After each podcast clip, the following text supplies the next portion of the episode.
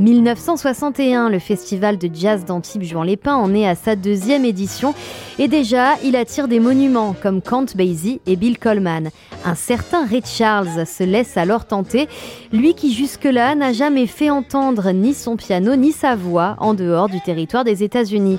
Ce voyage sur la côte d'Azur, c'est donc une respiration loin du sol américain et surtout de la ségrégation imposée aux Noirs dans les États du Sud. Ray Charles, il a été en France, il a accueilli comme une star, alors que dans son pays, ben, il doit encore entrer dans les cinémas par les portes de service, faut pas l'oublier. Hein. Renaud Duménil est membre de l'équipe Jazz à Juan et surtout la mémoire du festival. Le public découvre un, personnage hors norme, hein, dans la voix rauque et sourde, euh, brûlante, mais en même temps elle était tendre, elle était sensuelle, elle pouvait être joyeuse, rageuse, euh, sarcastique de temps en temps. Enfin bref, la fusion, elle est totale. Il le dit lui-même. Hein. J'adore la manière dont le public de Juan me répond quand je joue. Juan m'a révélé à la France. Je lui dois cette reconnaissance.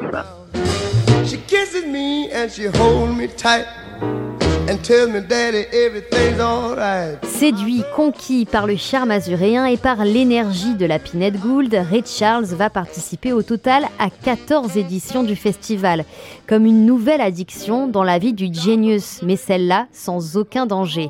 En 2001, pour son ultime prestation sur la scène de Jazz à Juan, Ray Charles répond aux journalistes de France 2. C'est quelque chose propre à ce lieu, je ne sais pas, tu sais. C'est tout simplement unique pour moi. J'adore jouer ici. Trois ans plus tard, le 10 juin 2004, le monde des vivants pleure la disparition de l'artiste à l'âge de 73 ans. Évidemment, à Juan-les-Pins, l'émotion est vive et le soir du 14 juillet, le festival rend un hommage très appuyé à Ray Charles. Sur la scène de la Pinette Gould, on avait installé un écran géant qui occupait toute la scène et sur cet écran, comme par miracle, Ray Charles continuait de chanter et puis il a entonné à l'endroit même où il l'avait chanté pour la première fois en Europe. Il l'a entonné, Georgia on my mind. C'est quand émotion, non? I said, Georgia, oh, Georgia. Les séquences émotions Lapinède en débordent. On peut les découvrir dans le très beau livre Antibes Juan les Pins 50 ans de jazz, écrit par Renaud Duménil et publié par les éditions Autre Vue.